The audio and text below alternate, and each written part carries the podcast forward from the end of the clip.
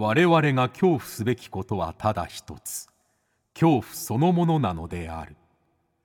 この番組は事故物件住みます芸人松原谷氏が恐怖の本質を探求すべく各界の道を極めた人々と恐怖について語らいます。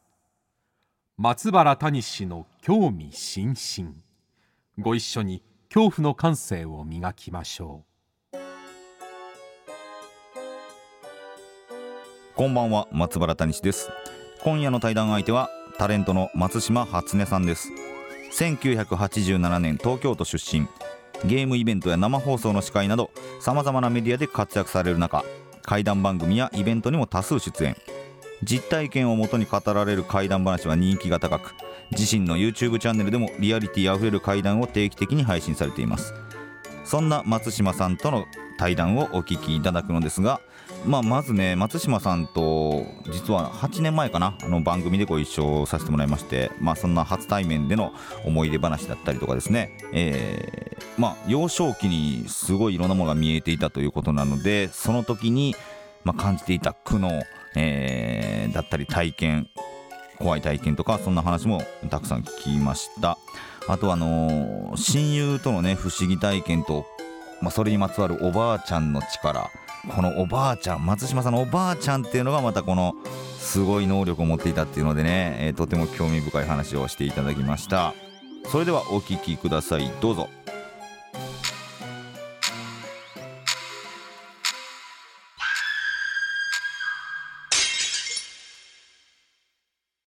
さあ本日はタレントの松島初音さんにお越しいただきました。よろしくお願いします。お願いします。はい。松島さんはもう初めてお会いしたのだいぶ前ですよね、そうですね。えでも全然覚えてないんですよね。え覚えてないですか？えあれですよ。何でしたっけ？あのー、有田チルドレンだったかな。あそうだ。思い出しました。全部思い出しました。全部思い出しました、全部思い出しました。あの現場が過酷すぎてすげえ僕らはトラウマになってるんですけど。地獄でしたね。地獄の怪談番組第二の稲川淳二を探せそうそうそうそうオーディションみたいなので。そう。でトップバッターが松島さんだったんじゃないかな。そうですね。結構だから真面目うん。にやりに行ったらすごいネタだったっていう、そうなんですよ。あれず全部騙されてましたよね。全部で打ち合わせの時点から結構ガチめ幸せの時点で騙されて。ですよね。でなんかリハでもなんかリハ用にちょちょっと会談したらちょっと真面目にやってくださいみたいな言われて。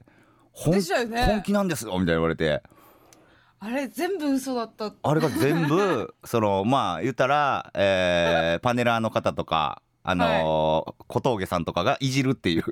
そうそうそう全部なんか詰めてきたりとかするっていうそうそうそう。だったっていう。いやでもあれで勉強になったなというかあ階段って世間ってそう思われてんだなというか。そうそうそうあの時点ではね。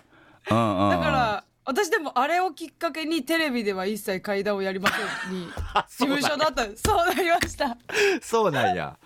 マジでなんかそのマネージャーさんとかそはい。の当時所属してた会社の人とかもやっぱすごい怒っちゃって。あ怒ったんだやっぱ。あでなんかその5回ぐらい、うん。これは本番で話したくないですみたいなええええ。ことを言ってたんですよ。はいはい。その事前の打ち合わせとかリハーサルとか直前の打ち合わせとかで、うん。その台本から消えない文章があってああそこは絶対言うマストで言わせたいところですよね多分。そうなんですよ。でそれが私が掘った掘ったんじゃなくて向こうから質問されて 答えなきゃいけないみたいなはいはいはいはい。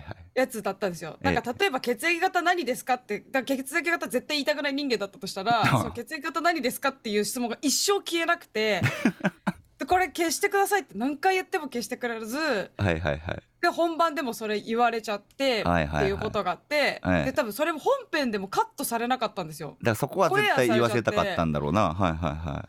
でそれはなんでかっていうとそこのオチの部分がそのうん。とある芸人さんをいじるためのことだったんですよ。あそれのはいはいはい。ありフましたね。ックとして必要だったっていう感じで、はいはいはいはい。もだったんで、うん流れが決まってたんだね そうだって。だった あれ結構辛い記憶ですよね。そうなんですよ。僕はね一緒にあのユンボダンブっていう後輩芸人のカシューナッツっていうちょっと大きい、芸人とポコンってポコはいポチャンってやるやつと一緒に出て、で事故物件に同居してたんではいはいはいはい。でまあ、歌手は置物としていて で僕はこの事故物件でこんな体験ありましたよって言うんですけどはい。カシューナッツがそのなんていうのかなでっかいろうそくの近くにカシューナッツがいて絶対カシューがむせるようになってるんですよ。でそれを見てみんなが「いやちょっとあのカシューナッツがむせて話入ってこないから」みたいなをずっと繰り返すっていう。ねあめっちゃったな面白い。はいやそれは面白かった。終わってからガストであのハニートラップの梅木さんっていう共演者と歌手と3人でこの収録何やったんやろうなって 全員が思ってましたよね。全員が思ってたっていうねありましたけどありましたね。まあでもそれがきっかけで松島さん初めてお会いしてそうですね。そこからしばらくして上条武さんって言って高校野球大好きな先輩芸人がいるんですけど、はい。上条さんから電話かかってきてはい。今甲子園にいるんだけどみたいな。ちょっとやついさんと変わるわって言ってあのはい。旦那さんのやついさんとその時初めてお話しさせてもらって。えー、すごい。その時にその奥さんの松島さんが、谷さんと一緒に共演したことがあってあの人すごいやばいよみたいなのをああ。聞かされたんですすよみたいな。うんうんうんうんうん。そんな思ってくれてたんやみたいなのがなんはかありましたね。多分なんか本当に私あの番組でうまくいかなくて、うん、よくあの番組でああんな綺麗な形でうまくいってるなって多分すごい思った記憶いもあやいやいるんですよね。やでも全然オチまでたどり着かなかったですよ。いやでもいいじゃないですか。そのなんかむせちゃって面白くなるみたいな。あー私本当そうか。なんただ捨て頃みたいななんか。だ確かにね。番組としてまああのー面白い部分にはなったっていうのは。そうなんかあ確かにな。そうそう。私ただフックに使われただけふっなんでくり使われる悔しいですね。いやめちゃめちゃもうなんか本当に思い出しても。結構消してる部分がありますね。自分の中で もうよっぽど。そう。そうやったよな。いやでもなんかねあのーまあいいプラスで考えたらあ、うん。そうか芸能界じゃないけどテレビの作り方ってこうやなっていうのを確かに。すごい勉強できたんですよね。あれは思いましたね。うん、だから、そっかその心霊追っかけてるとか霊感があるとかって、まあ、うん。世間からやっぱ異端として扱われるんだろうなっていうのが確かに。あって思いましたね。うん。だからそれが久しぶりに感じたそうそう。当たり前じゃないんだなっていうのはなんか勉強できたなっていう気はするんですけれども。さあじゃあちょっとね松島さんはい。にいろいろ聞いていきたいんですけれどもも。はい。はい。まずは子供時代からね。おもそうう深掘りしますね。深掘りそうあの2週ありますからね。確かに。はい。どんどん聞いていき他ではねあんま聞けないことを聞いていきたいなと思うんですけれども。確かに。今あんまりもう話すことがないかもしれないですね。YouTube で結構ね島田さんのとかにも出てたり、でも松島さん。島田さんのがきっかけで、うん。私 YouTube で階段やるようになって。あそうなんだ。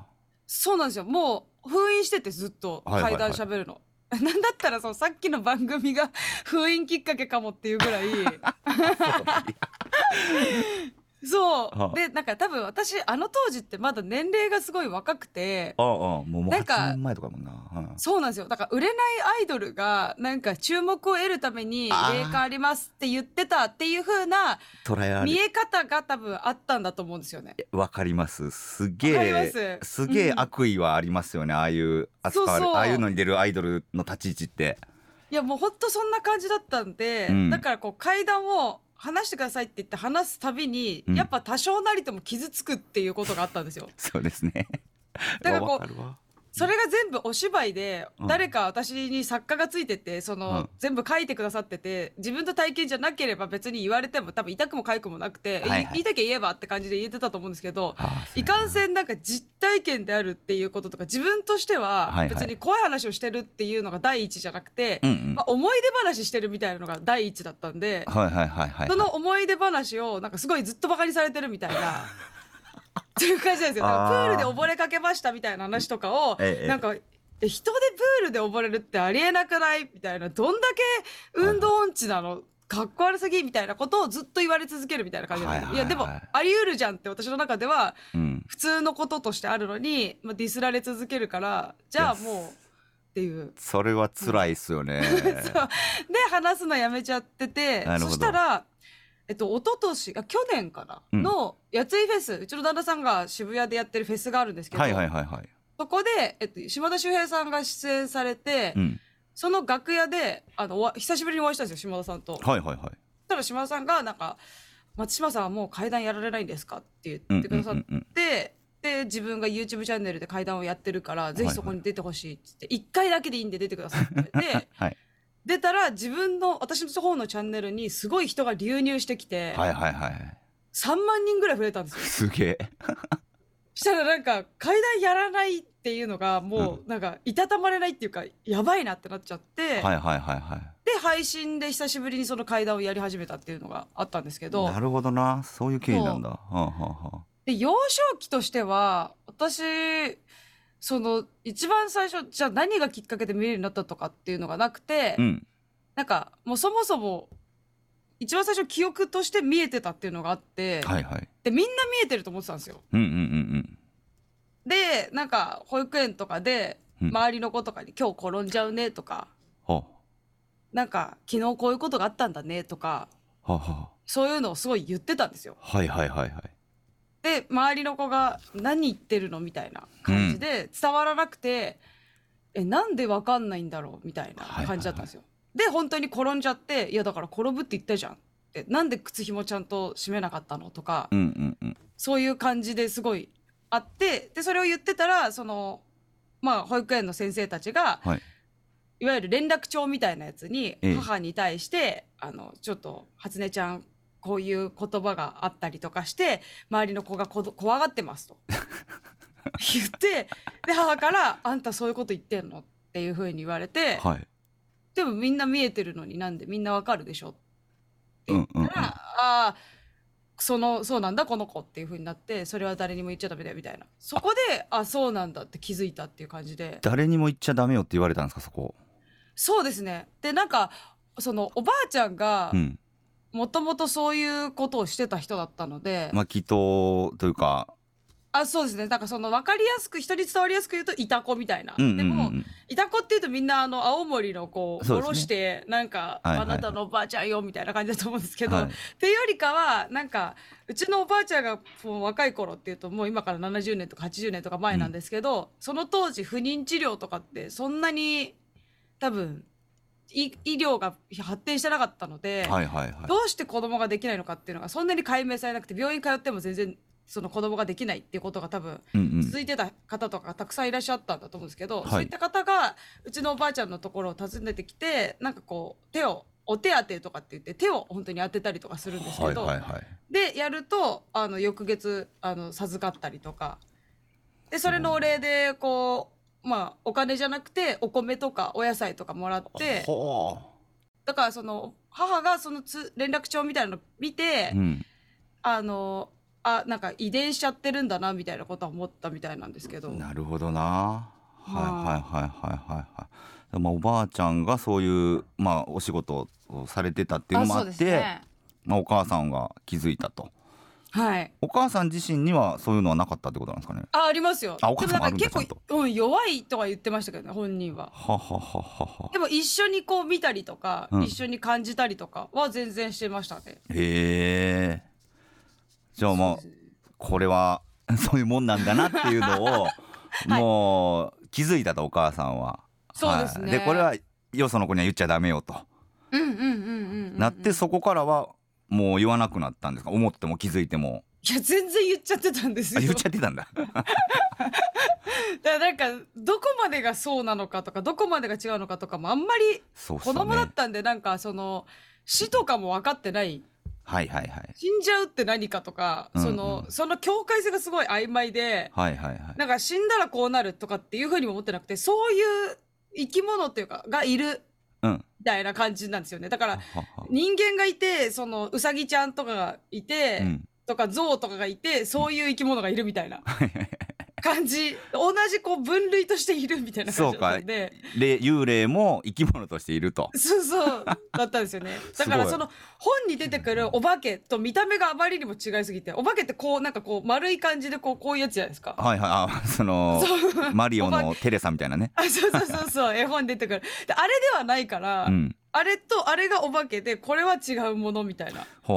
感じだったんですよね。だからそのそういうのは言っちゃってましたし、うんあとそれ以外にもその友達の家にお泊まりしに行った時とかに、はいなんか家族で朝ごはん食べてたんですよ。うんうんでその友達と友達のお父さんお母さんとおじいちゃんがいらっしゃったんですよ。はいでおじいちゃんはそのなんか一緒にそのダイニングテーブルを囲んでなくて、うんテレビの前のなんか座椅子みたいに座ってたんですよ。はいはいはでなんかそのおじいちゃんの胸がずっと真っ赤だったんですよ。いほでなんでだろうって分かんなくて、うん。おじいちゃんは胸が痛いのってその赤いんだけどって言ったら、そのみんなでそれまで笑って話してたのにピタってそれが止まっちゃってう。ほえ？みたいになってなんかすごい変な空気になっちゃったんですよ。うはいはいはいはいはい。で後々そのなんか確認ってか、うん。まあ、うちの母にそのお母さんから連絡が行ってはい実はそのおじいちゃんがもうあの末期の肺がんかなんかであ。でもうなんだろう病院でできることがないから最後ご在お家でなんかその見とるためのことをしてたみたいな感じだったみたいで。はだからそれって誰から聞きましたみたいな感あじで。すげえ。でおじいちゃんがおお化けだったんじゃなくておじいちゃんはちゃんと生きてて生きてておじいちゃんの悪いところが見えちゃってたってこと。みそうですねあでそれもダメなんだとか。あそれもダメなんだ。っていうなんかあ言っちゃいけないんだとか。そうやって考えたらそのおばあちゃんがやってたお仕事ってそういうのが見えてうん。そういうのをよくしようとししてたっていうことになんかなりそうですよね。多分そんな感じなんだと思うんですけどあんまり詳しく聞いてなかったんですよね。うんうんうんなんか自分自身がそのおばあちゃんからやってもらったこともあるんですよ。なんかはいはいはい。小学生の時にうんあまりにもそういうものが見えすぎちゃって、はい。でめちゃくちゃにこうちょっとまあ周りから浮いちゃってちょっといろいろこう言われたりとか、まあはいはいはいいわゆるいじめみたいなのがあった時があって、うん。で友達が全然いなくなっちゃってただ唯一一人その怖い話とかホラーがすっごい好きな友達がいてほうほその子だけは唯一信じてう。うん。ずっと仲良しでいてくれたんですよ私だけはぶられてたりとかするのにほ「あの外れちゃん行こう」って言ってくれたりとか、う。うん。その2人組組んでくださいって言ったら絶対組んでくれるとかいい子やな。うん。子がいたんですけどその子がなんか夏休みに入る前ぐらいから学校に来なくなっちゃってうん。で、まあ、ちょっとこう病気というか風邪をひいたみたいな感じではい。来なくなっちゃってそのまま夏休みに入ってそしたらなんかあの夏休みの間に私の家にその子が遊びに来るようになったんですよ。はいはいはい夜はただその親からはその体調が完全に治ってないから出ちゃいけないって言われてるから内緒で出てきてるってい。言あわれて、あはいはいはい。で本当になんかまあ夢かなと思ってたんですよ。っていうのはうんインターホンも鳴らずにいきなり私が玄関に立ってて開けなきゃと思って開けたらその子が立ってるみたいな。感じだったんですよ。でその子が「わーって言って「あれ？治ったの？元気になったの?」って聞いたら「治ってる私は治ってるんだけどでも外に出ちゃダメってお母さんが言うからちょっとあの会いに来た」って言ってほう。「えっ?」って言って「でもここだと私のお母さんにもバレちゃうよ」って言って、じゃあちょっとこ公園に行こうって言って公園まで行って、はいはい公園で「えなんか誰々君どうなった?」とか、なうん何があった?」みたいな「宿題進んでる?」とかはいはい。「あそこの問題難しいよね」みたいなやり取りをずっとしてうん「えーじゃあまたこうやって会いに来てね」って言ったら「うん明日も来るよ」とかって言って毎日毎日それで会ってたんですよその子と。はいはい。密会みたいな感じで。うんうんうん。でなんか小学校私もう行けてなかったから小学校もう一回見に行きたいとかはい。でなんかすごいたまにネガティブなこと言って私このまま中学校行けないかもしれないとかって言って、うんだから行く予定だった中学校見に行こうとかって言って中学校見に行ったりとか、うん。で、まあ、今思えばなんですけどだんだん距離が遠くなってってたんですよ。距離が遠くなっていった。はあ。公園は家からもうほんと徒歩10秒ぐらいのもうほんとすぐ目の前の公園だったんですけどはい。小学校って子供の足で徒歩10分ぐらいのとこだったんですよ。ええええ。で中学校って15分ぐらいのとこだったんですよ。うんうん。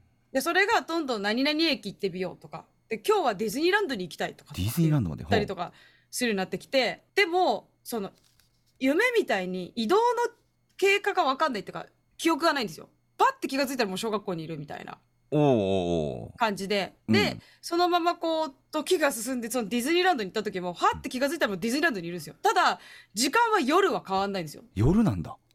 遊具も全然全部こうなんだろうカーキ色のコートみたいななんかシートみたいなのがかぶさってて。あもう閉園後みたいなことなんだ。そうなんですよ。ってなっててでは閉園後ってこんな風になってるんだねみたいな感じではい2人でこうテクテク歩いたりとかしてて。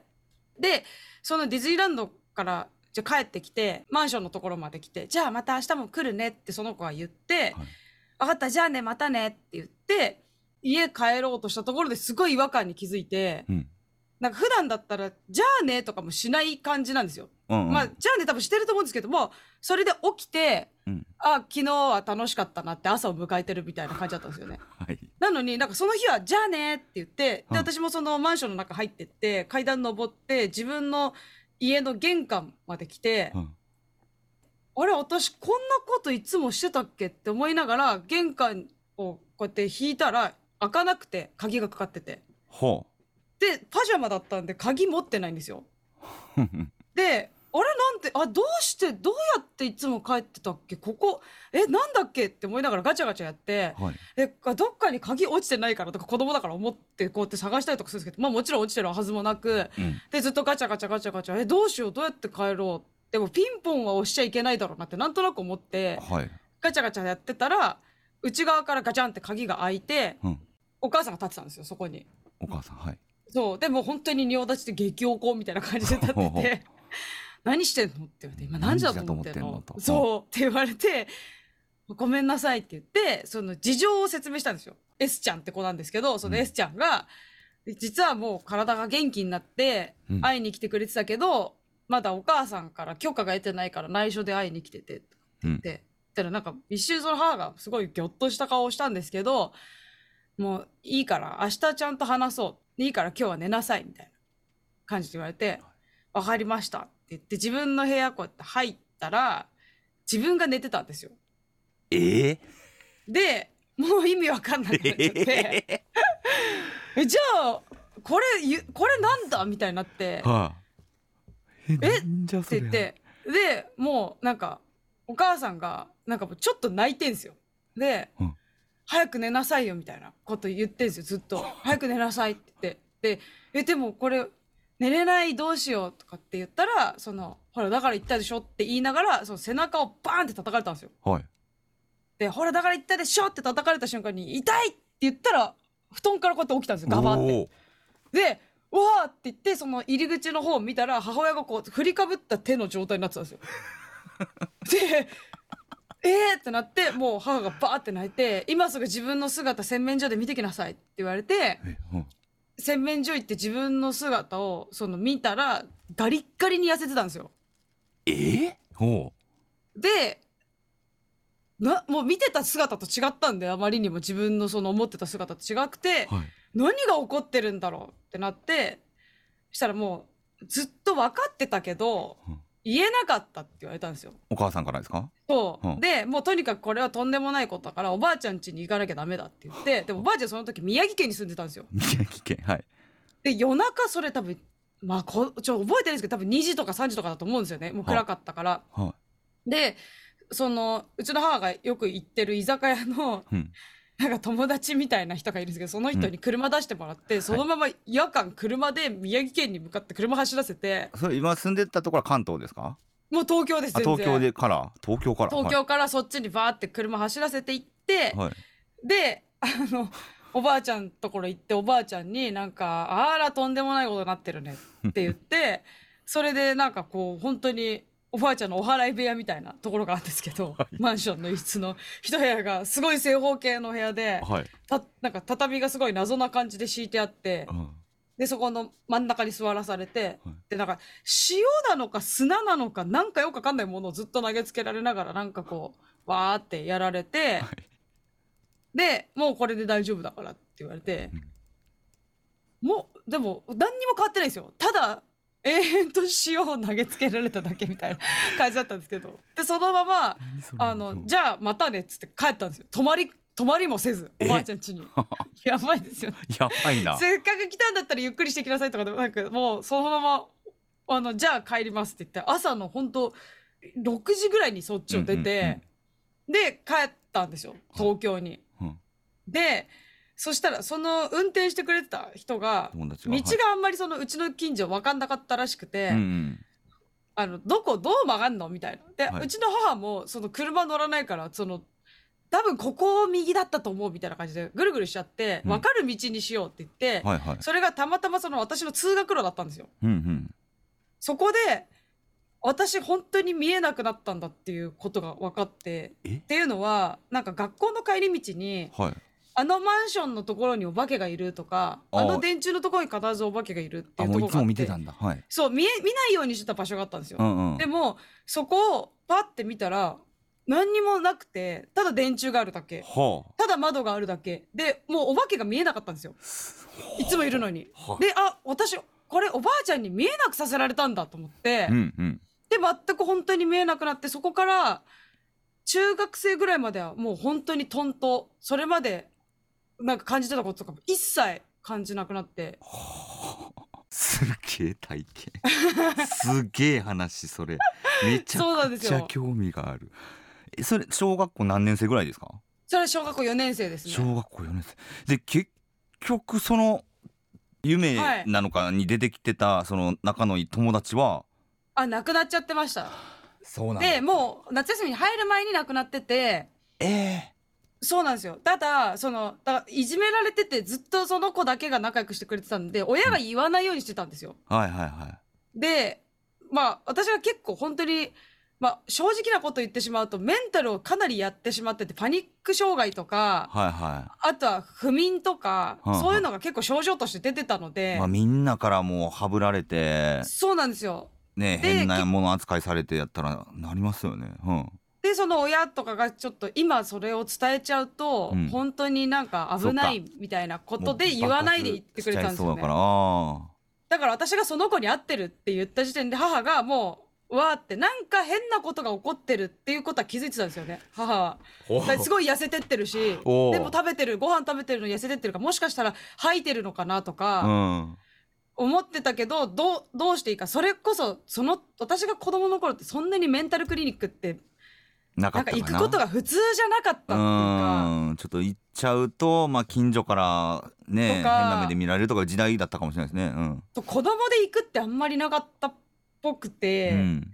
でその結構どうしようって思ってたらはい、いきなり私がそのもう亡くなってる子に毎日会ってるってすげえ話会いに行ってたって言われてでしかもその開けたら自分が寝てるっていうか自分の子供が寝ててはいはい。母自身もあだからなんかちょっと変なんだって思ってでどうやったらその改善するかも分かんないけど、うんうんとりあえず叩いてみたみたいなど感じ。お母さんは二人のはあの初音ちゃんを見てるわけですよね。そう、道見えちそゃっての寝てる初音とそもう幽体離脱的なことになってる初音と。そうなんですよね。はあはあはあでで、なんか、その本体じゃない方をバン叩いて叩いてみた中に押し込みんでっていう感じだったみたいで、なんちゅう話やこれ。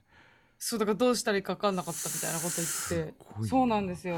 でこれってそのまあね階段的にねまとめちゃうと、言ったらなんかその女の子友達の女の子に引っ張られてたんじゃないかとかなるけどでもで、うん。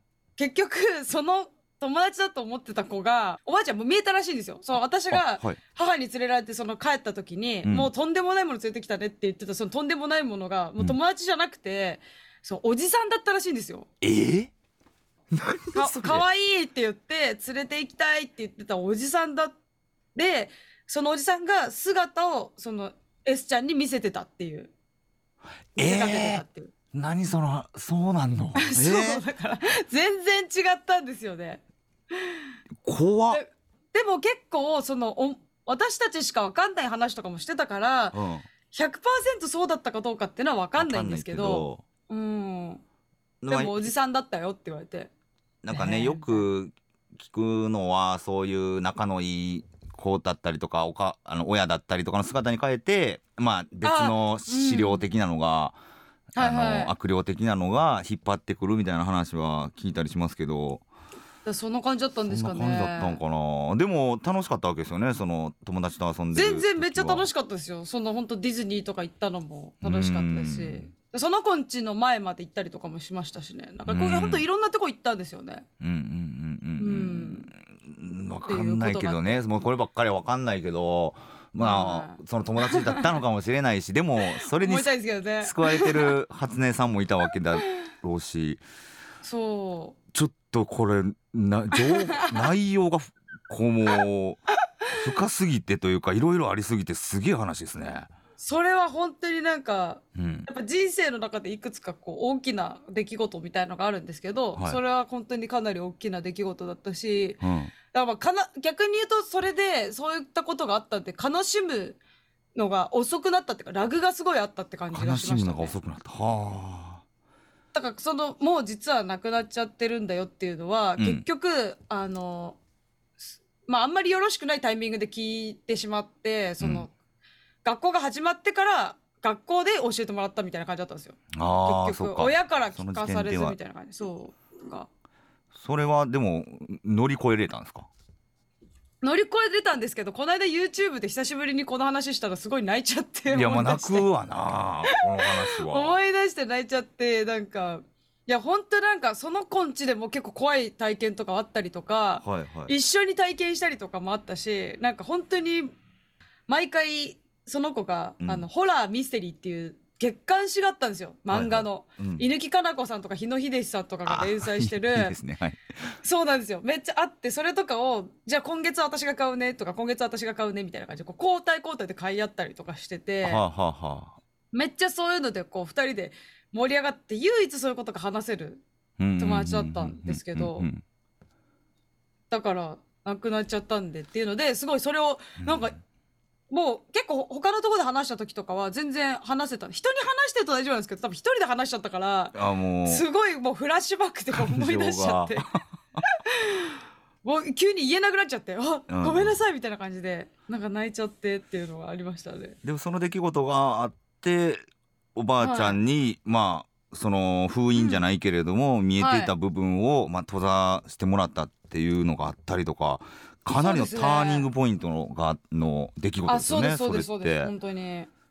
これ以降はやっぱ収まったんですか？そのいろいろ見えてしばらく本当に、にだから中学入るまで。で中学入ってうん。ずっと見えてなくて油断してってうん。ある日あの友達3人ではい。原宿にプリクラ取りに行って、うん。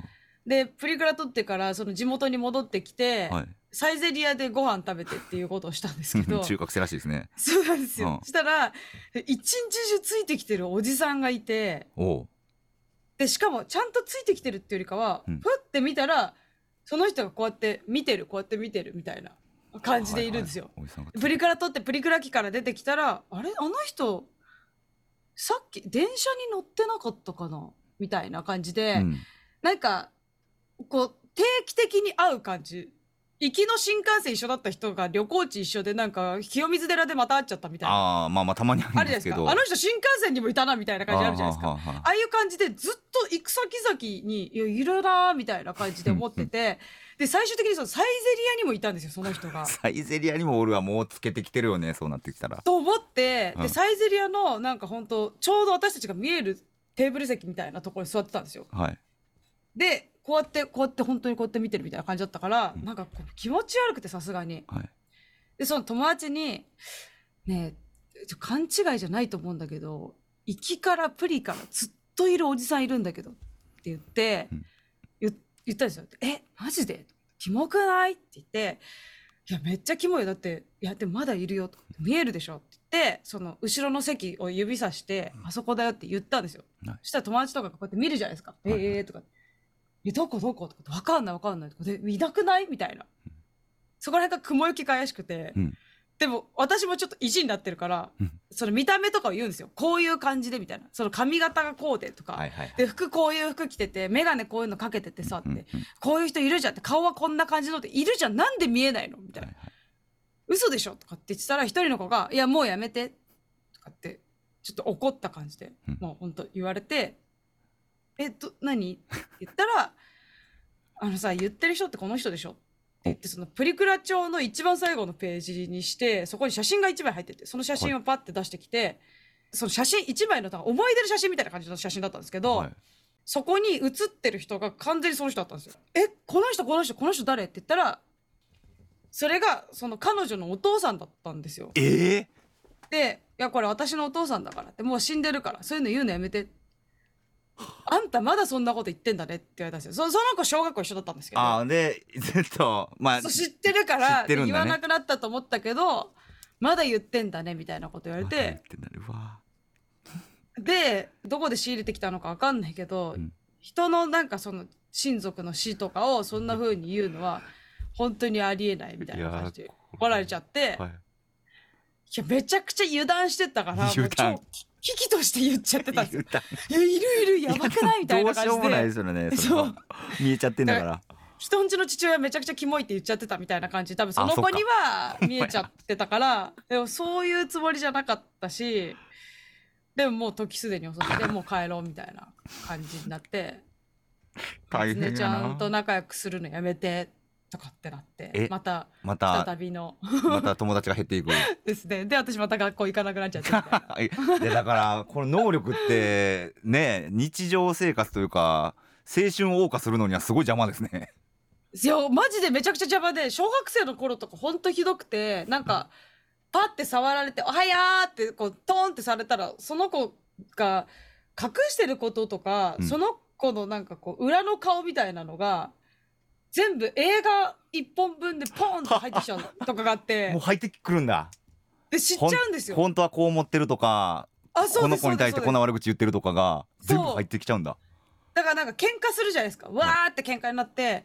で、なんか私はあなたの悪口言ったことないのにとか言われたら、い。いや、嘘じゃんって、何々ちゃんに 私のこと言ってんじゃんとかって言って、なんで知ってるのって言って、何々ちゃんから聞いたの。うんって言って、何々ちゃんも、言ってない言ってないみたいになって、私がきもう見えてるだけなんですけど。ちょっとちょっとすっげえ興味あるんですけれども お時間が時間がそうですよね。一週目のお時間が来てしまいまして続続きは、えーはい。来週たくさんお聞きしたいと思います。ということで、ねえー今週は松島初音さん、えーまあ、来週もお話ししていただきますので、どうもありがとうございました。ありがとうございました。